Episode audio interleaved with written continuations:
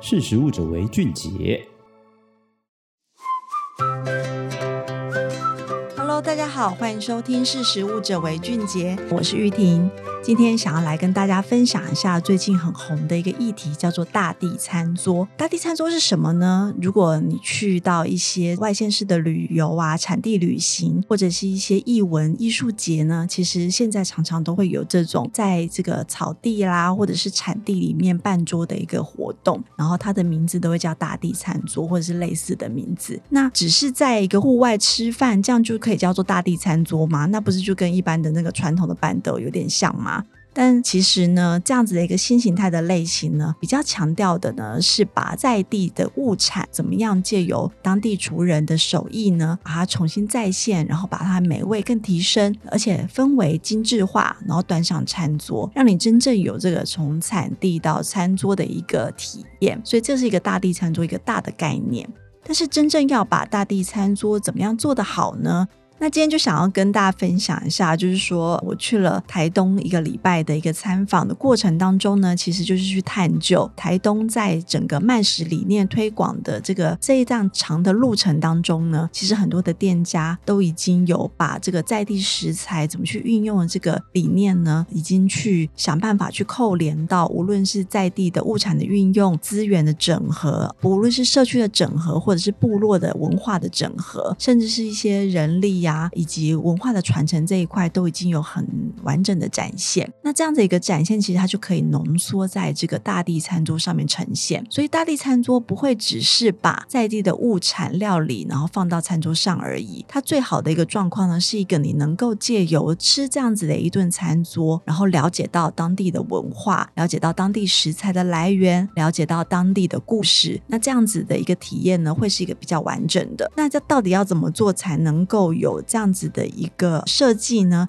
其实我们观察到呢。你要去把这样子的一个餐桌模式变成是一种长远的商业模式，也就是说，大家会愿意花钱来去从远地来到现场吃这个餐桌，你还是必须要有一个品牌的特色。那这个品牌特色呢，我们就会建议说，其实你必须思考到你这个产地或是你这个部落有什么样的一个文化特色，或者是物产的特色，是你可以把它展现出来的。而且最重要的是，你想要借由这个餐桌讲什么样的故事。我觉得这是一个大家要去设计餐桌的时候都必须去思考的一点，否则呢，就只会变成是一个美美的一道餐桌场景，然后大家拍拍照。可是可能就会忘记了你吃过了什么，那这样其实就对于在地物产的这个销售啦、长远的这个种植就没有什么很大的帮助。那可以举几个例子给大家思考一下，餐桌可以怎么去做哈？像是这个位于台东的这个坎顶部落的有一个叫盖亚纳工作坊，它一直以来都是以复兴这个布农族的小米文化，它来做这个传承。那要复兴小米这件事情呢，你必须把这个小米种回来，种了之。后呢，还必须要有人吃嘛。那既然要有人吃，你就必须把它做的好吃。所以其实呢，他们设计的这个大地餐桌的一个理念呢，就是希望呈现出布农族的一个各种不同的谷物。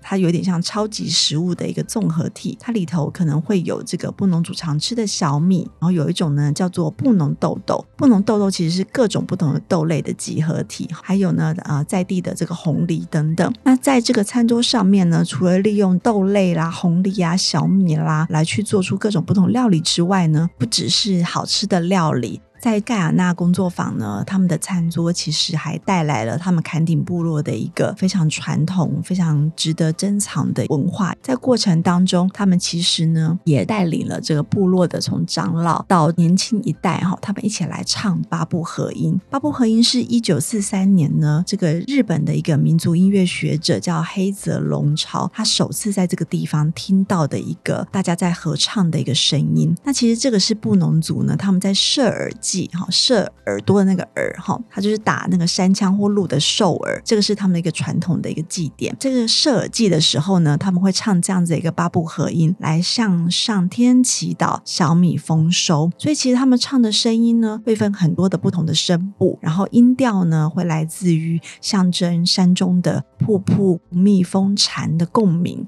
所以像这样子的一个音乐的响宴呢，他们借由这个传唱，然后我们在吃料理的过程当中，也可以听到这样子的一个合唱，去了解布农族他们的一个祭典文化、音乐的一个传承的历史意义，然后甚至一边吃着他们这个传统的料理做出来的一个美味的餐点。那这个过程当中，当然说菜的这个艺术是非常的重要的。你怎么样让吃的消费者，你能够体会到每一道菜的这个食材，它背后特殊的跟文化的意义是什么，跟部落传承的意义是什么，去来去做结合。那这个餐桌就有更深一层的一个概念，就是你除了好吃之外，你还能够听到非常多的文化历史的故事，甚至是了解了这个布农族的文化。那像这样子就是一种比较是文化形态类型的一个大地餐桌。那另外呢，也有可以去思考的是你在地有什么样特色的食材啊物种，来去把这个做成一种特色餐桌。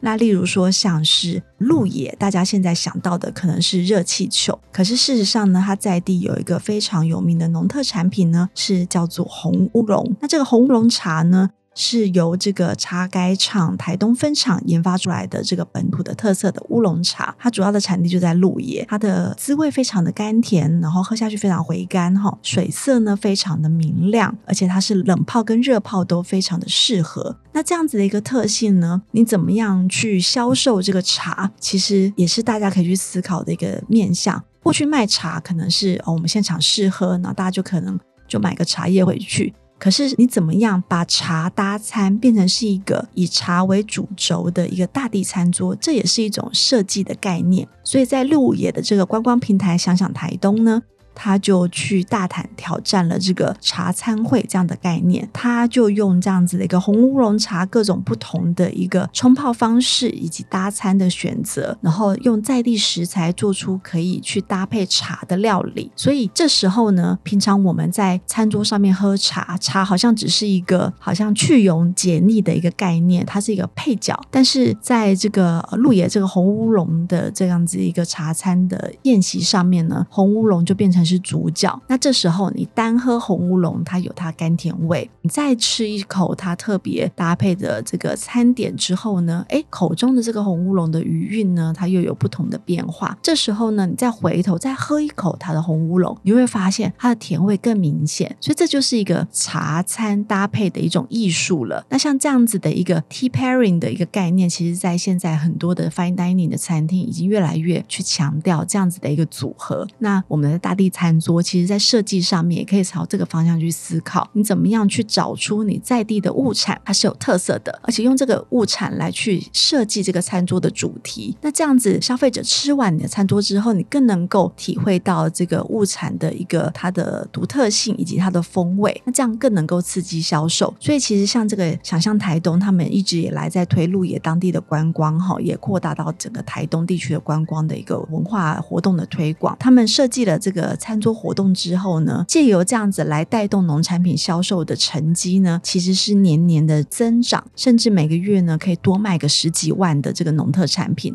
这其实是一个非常大的一个销售力道，所以这也表示说，一个大地餐桌如果设计的好的话呢，是可以来去带动无论是整个文化的传承啊，社区以及部落的人力共同的参与，甚至你也可以让农民的这个农特产品的销售可以有一个长销型贩售的一个机会。那这些都是大地餐桌它应该要达到跟在地紧密结合的一个概念，而不是只是一次性的活动，那就非常可惜了。所以在这一次我们这个实力最新的专题叫做《大地餐桌如何吃出风土人情》，来去跟大家讲一个这个半桌文化的进化论这样的一个饮食的专题呢，也希望大家上网可以来看看各种不同大地餐桌的一个设计概念。然后，如果各地的地方政府或者是这个农家啦，或者是旅游商家想要去设计大地餐桌的时候呢，可以多思考各种不同的面向，去思考怎么样去把这个农产啊、文化、厨艺，甚至美学、艺术等等。的元素全部都考虑进去，那办出一场让消费者愿意买单，而且回味无穷的大地餐桌，这才是我们整个这个餐饮产业呢可以一起去进步的方向。那今天玉婷就跟大家分享到这边，欢迎大家上网看看我们最新的专题《半桌文化进化论：大地餐桌如何吃出风土人情》。那我们的识食物者韦俊杰，我们就下次见，拜拜。识食物者为俊杰。